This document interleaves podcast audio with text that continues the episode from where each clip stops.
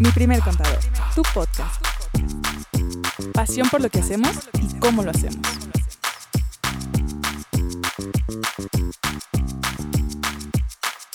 ¿Cómo están? Qué gusto saludarlos de nueva cuenta. Andrea, platícanos el chiste. ¿De qué te ríes? ¿De qué te ríes? Lili, ¿cómo están? Andrea, buenos días. Qué gusto escucharlos a todos de nuevo. ¿Cómo andan? ¿A quién estás escuchando? ¿A ustedes cómo están? Muy bien, ¿cómo están? Ya, extrañábamos estar aquí de regreso. Ya, Les este traemos un nuevo tema, por fin. Este lugar ya nos extrañaba y ya extrañamos este lugar. ¿Cómo estás, Andrea? ¿Qué onda? Muy bien. ¿Y ustedes? Contenta de estar aquí. Sí, ya, ya hacía echarnos falta. la, la cotorreada. Oigan, pues así como lo dice Lili, esta semana traemos un, traemos el tema. Un temón. Traemos el tema, traemos el temón.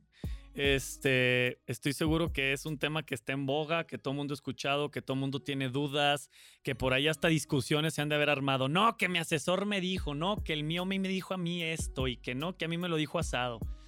El tema que vamos a platicar el día de hoy es las reformas del outsourcing. O en otras palabras, Lílico.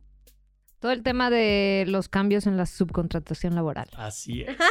Sabemos que en México es una práctica muy común. Sabemos que aquí en nuestro país muchas de las empresas, y, y no nos vamos a meter en temas, ya sea por estrategia, por practicidad, por hacerle el paro a alguien o por lo que sea, eh, trabajaban y utilizaban eh, esta estructura de outsourcing para poder cubrir parte de su nómina, para poder solventar ese tema de pagarle al equipo de trabajo, ¿no? Pero recientemente, de dos, tres meses para acá, hemos escuchado fuertemente este tema de la reforma y se llegó el tiempo. Ya estamos en agosto, empiezan a implementarse un montón de cambios, las leyes se publican en el diario oficial de la federación y entonces esto quiere decir que el tiempo empieza a correr para regularizarnos. Y es por eso que es importantísimo que entendamos de qué se trata este tema.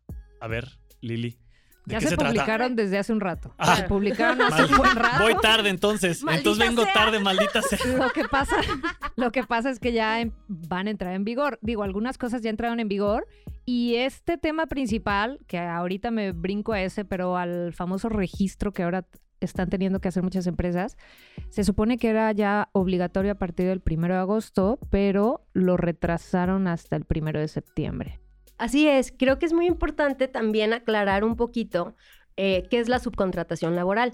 Muchas veces cuando ya vamos a integrar un equipo de trabajo en, en nuestro negocio, en nuestra actividad, eh, tenemos varias opciones para contratarlos. Sí. Una de ellas es que dentro de nuestro propio registro patronal nosotros le pagamos la nómina y todo eso, pero también hay otra opción que era la subcontratación laboral, que esta reforma viene a transformar un poquito el manejo. Por no decir destruirla, ¿va? Porque no queremos ser este, tan exagerados, claro, ¿no? claro. No me gusta la palabra prohibir porque no es así, más bien cambió la forma en cómo lo podemos aplicar. Con muchos limitantes y con muchos candados, Se ¿no? está transformando este tema. Entonces, ¿en qué consistía eso? Para ver, para entender el cambio. Antes, tú podías eh, contratar a una empresa que te iba a prestar el servicio de adminis- administración de nómina. Ellos daban de alta a la gente en el IMSS y todo, y ya nada más te pasaban a ti una, una factura. A fin de cuentas, eso de subcontratar significa que no van a estar dadas de alta en tu, en tu propio registro patronal, sino que lo hacías a través de alguien más, ¿no? Eso era como en Exacto. términos Exacto. fáciles. Y muchas eh, empresas que se dedicaban a esto del outsourcing eh, les daban muchas prestaciones también al equipo y se enfocaban mucho en... el- ajá, entonces, sí había beneficios, por ejemplo, el tema eso de las prestaciones a- al, al equipo y también había, por ejemplo, pues te quitaban esa talacha, ¿no? De que paga las nóminas, que quincenas y que no sé qué. Ellos se encargaban de eso y tú nada más pues tu facturita a esa empresa y ya. Ahora, y, y digo, voy a tratar de decirlo así dulce y tranquilamente, ¿no? Pero ¿Podrás? voy a intentar. Muchas personas nos han preguntado y nos han dicho, Diego, pero ¿por qué reformaron esto? ¿Por qué lo cambiaron? O sea, ¿cuál era la afectación? ¿Cuál era la bronca, no? Y en esa línea, y, y digo, siendo muy, muy prácticos, eh, estos outsourcing o estas empresas que también comúnmente se le llaman pagadoras, eh, pues lo que hacían es que dentro de su estructura normalmente utilizaban diferentes esquemas para hacerle llegar a las personas su nómina, su sueldo, ¿no? O sea, lo que ganaban. Eh, dentro de estas estructuras o de esta manera de pagar, lo que ellos lograban era que ante el IMSS el sueldo que registraban no era el 100% del sueldo. Es decir, oye, si tú vas a ganar 20 pesos, 10 pesos te los hago llegar por medio de IMSS, 5 pesos te los hago llegar de alguna otra manera y otros 5 pesos de alguna otra manera. Ojo, todas eran formas y maneras debidamente establecidas, estructuradas y muy transparentes. Las outsourcing eran empresas estructuradas y transparentes. Pero ¿qué pasa en este tema? Que obviamente todo lo que tenía que ver con el IMSS y todo lo que tenía que ver con la seguridad social, pues no es lo mismo que dieran de alta al trabajador ante el IMSS con 20 pesos que con 10 pesos. Eso implicaba o significaba un menor costo de la parte social.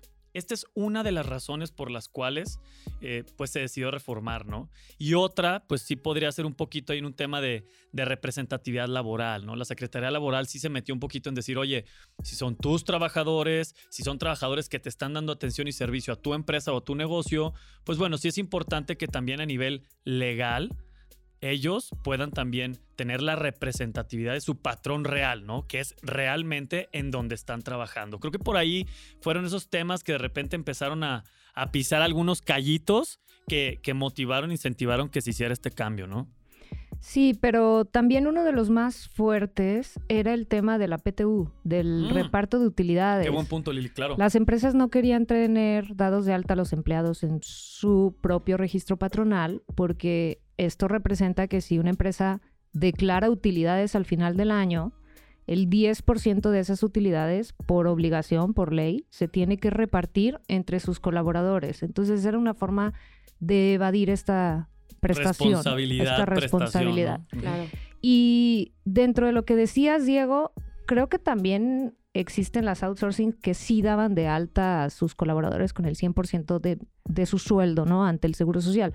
Pero sí se quitaban toda esta parte del reparto de utilidades, la parte de, de pues sí, De quién es el la real, ¿no? antigüedad, de, de la Al momento antigüedad. de finiquitar, Exacto, no, no tenían esas antigüedades porque pues en las outsourcing a veces los van brincando de una empresa a otra, entonces no desarrollaban antigüedad y no les reparten utilidades. Y ahí entonces es son donde de las entró principales. fuerte la Secretaría causas. del Trabajo, ¿no? A decir, oye, espérame, este, aquí hay ciertos principios, reglas y requerimientos que como trabajadores eh, se deben de cumplir y respetar. Y vemos que el outsourcing lo que permite es que se juegue un poquito con la manera en la que se respetan, entre comillas, esos requerimientos, ¿no? Y ahí es donde eh, se vienen los ajustes. Y no significa que las outsourcing desaparecen totalmente. Van a seguir existiendo, pero es la parte en donde se vienen reformando fuertemente. Solo se va a permitir que una empresa subcontrate servicios que no formen parte de su objeto social. ¿Qué quiere decir esto? Que no sea su principal actividad, su razón de ser. Es decir, si Por te ejemplo, dedicas a hacer muebles, pues no puedes contratar carpinteros, ¿no? O sea, oye, podrás tal vez contratar servicios especializados en otra o en alguna otra actividad que tú requieres para poder operar, pero no tiene que ver con tu actividad principal, que es fabricar muebles, vamos a decirlo así, ¿no? ¿Cuáles son unos ejemplos súper claros de subcontratación que va a existir o los más comunes? Las empresas de seguridad y las empresas también de servicios de limpieza. Eso normalmente sí lo subcontratas porque tú no tienes guardias de seguridad propios en la mayoría de los casos y entonces ahí sí aplica, no te dedicas a prestar servicios de seguridad, ¿no? Te dedicarás a, hacer cualquier otra cosa. A ver, Lili, hablando ahorita de, de estos de las empresas de seguridad, de servicios de limpieza y todo eso, que son servicios especializados, porque pues generalmente no todas las empresas tenemos esa parte, eh, hay un registro que es una de las principales reformas, lo que hablamos al principio, ¿no? Del REPSE. Pero, ¿cuándo sí tengo que registrarme y cuándo no? ¿Cuándo yo sí puedo contratar a esos? ¿Cuándo no? Qué gran pregunta, Dios mío. Qué gran pregunta. La pregunta de todo el mundo. Esa es la pregunta que todo el mundo tiene. Lili, dinos, por favor, ilústranos. ¿Cuándo me tengo que registrar en esa cosa? Sí, yo creo que es la duda que todo el mundo trae y es ese tema del famoso REPSE, que significa Registro de Prestadoras de Servicios Especializados u Obras Especializadas. Así es, o sea, hay un punto aquí que es, a ver, yo ya no puedo subcontratar, o sea, yo ya no puedo pagarle un outsourcing por mi gente. Ok, cambio número uno, yo tengo que dar de alta mi registro patronal y todo lo que yo subcontrataba que hacían lo mismo que hago yo en mi empresa, ya va directo conmigo. Cambio número uno. Ye- Debo de Cambio llevar yo número dos. Ah, perdón, Andrea, nomás para como aterrizar ese punto número uno, yo a partir de ahora ya debo de llevar mi registro patronal y mi propia nómina de manera interna. ¿no? Exacto, exacto. Sobre Bien, todos bien. los servicios a los que yo me dedico, ¿no? Perfecto. eso. Claro. Cambio número dos. El cambio número dos es que si voy a contratar a el servicio especializado, entonces tengo que pedirles que se registren. Exacto, Andrea. Ahí es el punto donde creo que la mayoría de las empresas están teniendo dudas y todo mundo, tanto quien te dice, oye, si vas a querer que te contraten, necesito que te registres, y los que están prestando un servicio que creen que también se tienen que registrar. O sea, nadie tiene claro cuándo sí, cuándo no. Hasta otros contadores tienen dudas. Pero no, pregúntenos. Muchísima gente, y es que creo que ha quedado medio en el aire la explicación, porque dice que esos servicios especializados que estamos mencionando son cuando tú pones tu personal a disposición de alguien más. ¿Y qué significa eso? Significa que la otra persona, quien te está contratando, se supone que el personal va a quedar ahí para que ellos dirijan, ellos den órdenes, ellos coordinen todo. En esos casos, tú estás diciendo que estás poniendo tu personal a su disposición, pero no sucede en la mayoría de los casos. Por ejemplo, si yo me dedico a instalar aires acondicionados, obviamente yo voy a ir al lugar donde voy a instalar el aire y voy a llevar a mis técnicos para que instalen el aire y van a llegar y lo van a poner, van a hacer toda la instalación completa. Pero obviamente estamos hablando de un servicio que podríamos decir es especializado, pero yo no estoy poniendo a mis trabajadores a la disposición de mi cliente. Yo voy y hago el servicio por el que me contrataron y para realizar ese servicio necesito llevar a mi propio personal. En estos casos, desde nuestro punto de vista, no están cayendo en el caso de, de- de tener que registrarse en el REPSE, ¿sí? ¿En qué casos sí tendrían que registrarse en el REPSE? Yo me dedico a... Las constructoras, las por ejemplo, las cuadrillas de albañiles. Exacto, en ciertos casos. Yo solamente tengo cuadrillas de albañiles y entonces tú me contratas a mí para llevarte personal. Yo voy y te lo dejo en tu obra, tú los vas a contratar, tú los vas a dirigir, tú les vas a decir qué hagas. En esos casos sí, tú estás cayendo en este supuesto de un registro. Igual las empresas que decíamos de seguridad. Tú prestas a tus guardias, los instalas en el servicio que van a prestar, en el lugar donde van a prestar sus servicios, y ahí se encargan de decirles qué actividades van a realizar, qué tienen que hacer. Por eso ponemos este ejemplo de los guardias, de las empresas de limpieza, de lo que decíamos ahorita de las cuadrillas de albañiles. Existen un montón de casos más que sí requieren que nuestro personal vaya, pero no estamos hablando de que lo estamos poniendo a su disposición. Esa es la clave para saber quiénes sí se tienen que registrar y quiénes no. A ver, Lili, entonces, a ver, si entendí bien, si entendí bien. A ver, ahí va. A ver, ahí va. Saboreatela. A ver, deja ver si entendí bien. Entonces, si tú me estás contratando para yo dar un servicio empresarial, el cual involucra personas, porque voy a instalar el aire, el aire acondicionado, y pues yo tengo un equipo de trabajo, yo tu proveedor, tengo un equipo de trabajo especializado en aires acondicionados, pero bueno, me estás contratando para instalarte el aire, entonces yo tengo que mandar personas. Esas personas van a instalar el aire en tu domicilio, pero trabajan para mi equipo, para mi empresa, y ellos conocen cómo se debe hacer eso. En esos casos no aplica. ¿Por qué? Porque es un servicio empresarial en donde tú me estás contratando para un aire, no para las personas que van a instalar y hacer cosas eléctricas en mi empresa. Pero en cambio, si yo quiero contratar una persona que va a venir todos los días aquí a mi empresa a hacer el aseo, la limpieza, me va a apoyar con ese tipo de cosas y a fin de cuentas va a parecer que es parte de mi equipo, va a parecer que es parte de mi empresa, pero a fin de cuentas quien le va a pagar eres tú, quien lo va a dar de alta eres tú, quien le va a dar todas sus prestaciones eres tú. Entonces en esos casos sí cae en este sentido y en este criterio y entonces sí tendría que registrar, registrarme en este caso yo como proveedor en este nuevo lineamiento, ¿correcto? Sí, exacto. ¿Y qué es lo que está pasando ahorita?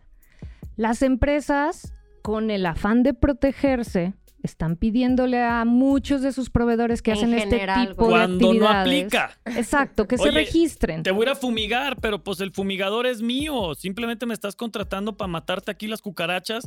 Pero este Pepe, que es buenísimo para fumigar, trabaja conmigo, yo lo entreno, yo lo pago, no está en tu empresa, va una vez cada seis meses. No va a recibir tus No- indicaciones. No, le vas a indicar tú porque, ojo, tú no tienes ni idea de cómo fumigar.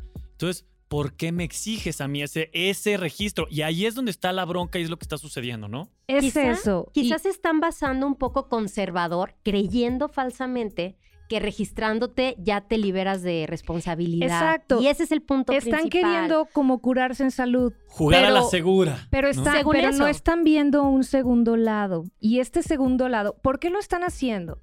Porque también el SAT les dijo que si sus proveedores que caigan en estos casos de subcontratación no están registrados en este REPSE, las facturas que les den no son deducibles. Hoy no más. Y entonces, ¿qué está Hoy haciendo? ¿Qué está haciendo esa empresa? Diciéndole, pues para mí medio parece que como que alguien va a venir a mi oficina y entonces quiero que te registres porque si no te registras no te voy a contratar, porque si sí te contrato y te pago, el SAT me puede venir y tumbar tu factura porque no va a ser deducible para mí. Y no entonces- quiero tener broncas. ¿no? Exacto, y entonces, ¿qué está pasando? Las empresas lo piden de manera general, pero no se están dando cuenta que están contrayendo una obligación más fuerte. Ese es Lili, el punto, güey. Ese es el Vuélanos punto. los sesos. ¿Qué pasa con eso, Lili? ¿Qué pasa si yo voy y me registro innecesariamente? ¿Qué pasa si me están pidiendo eso? Dinos, por favor, la broncota en la que nos estamos metiendo. Los que están haciendo eso no se están dando cuenta que son responsables solidarios. ¿Qué significa esto? Que si ahora mi proveedor, yo le pedí que se registrara porque si no, no lo iba a contratar, él se va a registrar y me va a mencionar a mí como su, como su cliente. Y entonces eso me convierte en responsable solidario. ¿Qué significa esto? Que si él no cumple y no paga sus cuotas ante el IMSS, todas sus obligaciones de seguridad social, el Seguro Social puede voltear conmigo y como soy responsable solidario, venir a cobrarme a mí. ¡Pum! Entonces, no se están dando cuenta que están contrayendo muchas obligaciones cuando quieren hacer este registro de manera eh, general. Tienen que analizar muy bien quiénes sí y quiénes no tienen que cumplir con este Imagínense requisito. que el patrón de Don Pepe, que ojo, recuerden, es el que fue a instalarte el aire acondicionado, pues que el patrón de Don Pepe se quedó sin flujo, no pagó el IMSS, se fue de vacaciones y se le olvidó dejar pagado el Infonavit. Y resulta que entonces, como te pidieron a ti ese registro, y entonces la empresa a la cual trabaja Don Pepe tuvo que notificar que fue a hacer un servicio de instalación de aire acondicionado a tu empresa y el patrón de Don Pepe no pagó el IMSS, tarán, entonces pueden venir a cobrarte a ti. Claro. Esa es la implicación. O sea, si te pones de pediche, que por jugar a la segura, y te pones de pediche de no, no te puedo contratar si no me compruebas que estás en el REPSE, estás en una segunda faceta asumiendo la responsabilidad que si tu proveedor no cumple con las obligaciones ante IMSS de pago, pueden venir a cobrártelas a ti. Imagínense echándose la soga al cuello. Es el tema delicado. Por un lado te quieres proteger porque si tú tenías la obligación de registrarte y no te registraste, tus facturas no me sirven. Y entonces yo pierdo la deducibilidad. Entonces, qué miedo, mejor regístrate, ¿no? Entonces regístrate, pero por el otro lado, contraigo obligaciones que a lo mejor no eran, pues no me No eran correspondían. necesarias. No eran necesarias. Y no te corresponde. Aunque, respondía, ¿no? aunque en la práctica, bueno, si, si mis clientes me dicen que para contratarme me tengo que registrar y si no, pues pierdo a mis mejores clientes, ah, cabrón, pues me están haciendo ahí manita de Oye, puerco. creo que este pues es el me registro. Creo que este es el mejor ejemplo. Es más, creo que nunca había visto un ejemplo tan claro de entre la espada y la pared, ¿no? Oye, me registro. Ah, pues te pueden cobrar el IMSS que no pagó tu proveedor. Ah, bueno, entonces no me registro, pero resulta que el SAT dice que presta servicios. Ah, entonces la factura no es deducible. Oh, que la frega. Entonces, ¿qué hago, no? Sí, yo creo que ahí van a tener que, que asesorarse muy bien, preguntarle a un especialista y que les digan, analizando el caso en particular, si tienen o no la obligación de hacerlo. Su giro, su industria, su actividad y qué es lo que están haciendo ¿Cómo- con sus ¿Cómo clientes. exactamente prestan el servicio? Para saber también la interacción que tiene tu personal con el cliente, para tener tú más argumentos si te llevan más hacia un lado especializado, como lo acabamos de platicar, o no. Pero ahora, ¿qué implica este REPSIO? ¿Cómo funciona? ¿Qué se hace? Es un trámite que se hace ante la Secretaría del Trabajo y Previsión Social. Lo puedes hacer tú o puedes pagarle a algún abogado o algún Gestor. gestor o algo así. Es a para través que de internet. Es a través de internet. Y yo lo veo como un acuerdo de colaboración entre el SAT y la Secretaría del Trabajo, porque ya la Secretaría del Trabajo en tiempo real revisa que estés cumpliendo con tus obligaciones. Eh, en materia fiscal. O sea, revisa tu opinión de cumplimiento Claro. y todo. O sea, ya se enlazó ese tema, pues para tener un poquito más amarrado. eh, que si estés declarando, que si estés al corriente en el tema de tus obligaciones fiscales y darle un poquito más de certeza, como lo hablábamos, al, al colaborador, ¿no? Respecto a sus derechos laborales. Ahora, eh, sí, es una realidad. Y no, no queremos meternos en esos temas de que si es terrorismo fiscal o no es terrorismo fiscal o bla, bla, bla. Es una realidad que sí se habla de multas y multas hipermillonarias y que te van a cobrar chorro mil millones de euros y no sé qué. Claro, claro, pues cuando hay una reforma, hay un cambio y, y va a ser una reforma de ley, va a haber una regla que se tiene que cumplir, pues hay penalizaciones si no se cumplen. Sí, como en todo en la vida, cuando estás hablando a nivel profesional o a nivel legal, hay multas, ¿no? Pero es importante que no nos dejemos llevar por esto y que no nos asuste el tema de la multa y por consecuencia no estemos analizando bien el contexto de cada uno para tomar las mejores decisiones, porque como bien lo estamos explicando ahorita y le estamos platicando, pues por el sustarme con la multa, ahí voy y hago un registro que no me corresponde. Y entonces luego yo, por tener el registro, ahí voy con mi cliente, le digo que ya lo tengo, pero entonces resulta que yo no pagué el IMSS y resulta que el IMSS ya le llegó a cobrar mi cliente y entonces mi cliente me habla y me dice, oye Diego, no te voy a volver a contratar nunca en la vida porque resulta que me vinieron a cobrar el IMSS que tú no pagas. Entonces te sale lo comido por lo servido. Yo creo que aquí el tema, y como bien lo estamos aterrizando, es analizar el contexto de cada quien tener claridad de por qué sí me correspondería o por qué no me correspondería, tener argumentos claros, asesorarse bien en el momento en el que les va a tocar hablar con los contadores de sus clientes, porque ojo, les va a pasar, oye, a ver, habla con mi contador y explícale, oye, a ver, tu contador contra mi contador y a ver quién gana, ¿no? Este, el punto importante aquí es tener claro los argumentos, el entender bien por qué, pero al final hay una premisa, ¿no? Y como lo decía Andrea, si tu cliente dice, pues mira, se ve que tus contadores sí saben. Oye, no están ahí en WeSolve porque se ve que sí saben.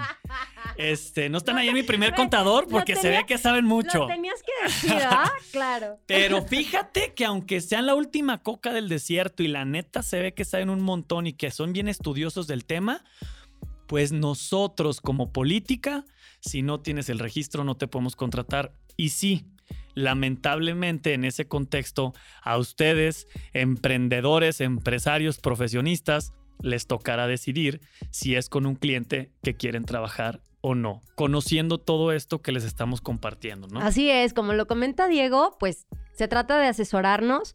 En la página de la Secretaría del Trabajo también si tuvieran más dudas, claro que nos pueden contactar y con mucho gusto revisaríamos cualquier tema, porque cada situación es muy particular. Incluso podríamos ser constructoras así todas y a cada una le van a aplicar supuestos distintos, ¿no? Dependiendo la, el tipo de servicio que estamos dando. Bueno, ¿Qué recomendaciones les podemos dar en ese sentido? En la página de la Secretaría del Trabajo eh, hay un apartado que es este del REPSE y hay unas preguntas frecuentes. Eso también da mucha claridad porque ahorita pues todo el mundo tiene dudas, todo esto es muy a criterio.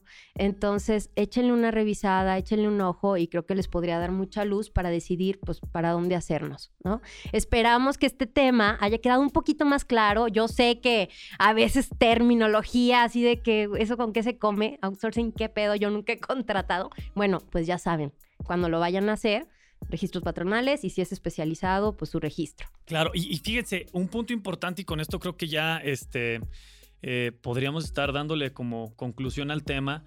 Eh, en estos casos y en estos momentos en donde muchos van a dejar de trabajar con outsourcing, de repente surgen otras broncas, ¿no? Como, oye, entonces ¿ahora qué hago? Ahí es donde justamente, como lo comentamos hace ratito, es cuando ustedes tienen que hacer su registro patronal, eh, van a tener que empezar a llevar su nómina de manera interna, van a tener que empezar a hacer su registro, si hay un impuesto estatal del impuesto estatal, van a tener que empezar a llevar un control de su pago de su IMSS mensual, etcétera, etcétera, ¿no? Y en esos casos en específico, apóyense eh, en, su equipo contable, apóyense en sus contadores, eh, apóyense en quien ustedes gusten, que sean conocimientos de la que tengan conocimiento de la materia, porque a partir de ahora, eh, que ustedes ya no van a poder llevar eh, sus colaboradores con un outsourcing o que los outsourcing les van a decir, oye, ya se terminó el servicio, se acabó lo que se vendía, ahí te van tus trabajadores de vuelta, no se me preocupen. Sí, hay que hacer un procedimiento interno. A partir de ahora ustedes van a ser patrones legalmente establecidos frente a la ley, ¿sí? Y van a tener su registro patronal, los van a dar de alta y bueno, ahí apóyense con gente que conozca el tema para que puedan llevar todo en orden. Esperamos haber sido claros, haberles ayudado a poder contestar algunas de sus dudas y de cualquier forma, pues quedamos al pendiente de sus comentarios. Saben que aquí estamos para ayudarlos y con mucho gusto lo hacemos. Nos encantó estar con ustedes y recuerden que el café va por nuestra cuenta. Saludos. El café, la asesoría, lo que quieran. La chela. mucho. Claro, claro, bien chilango, ¿no? que estén bien, abrazo, cuídense mucho, estamos pendientes. Besos, abrazos. Bye. Recuerda seguirnos en Instagram y Facebook.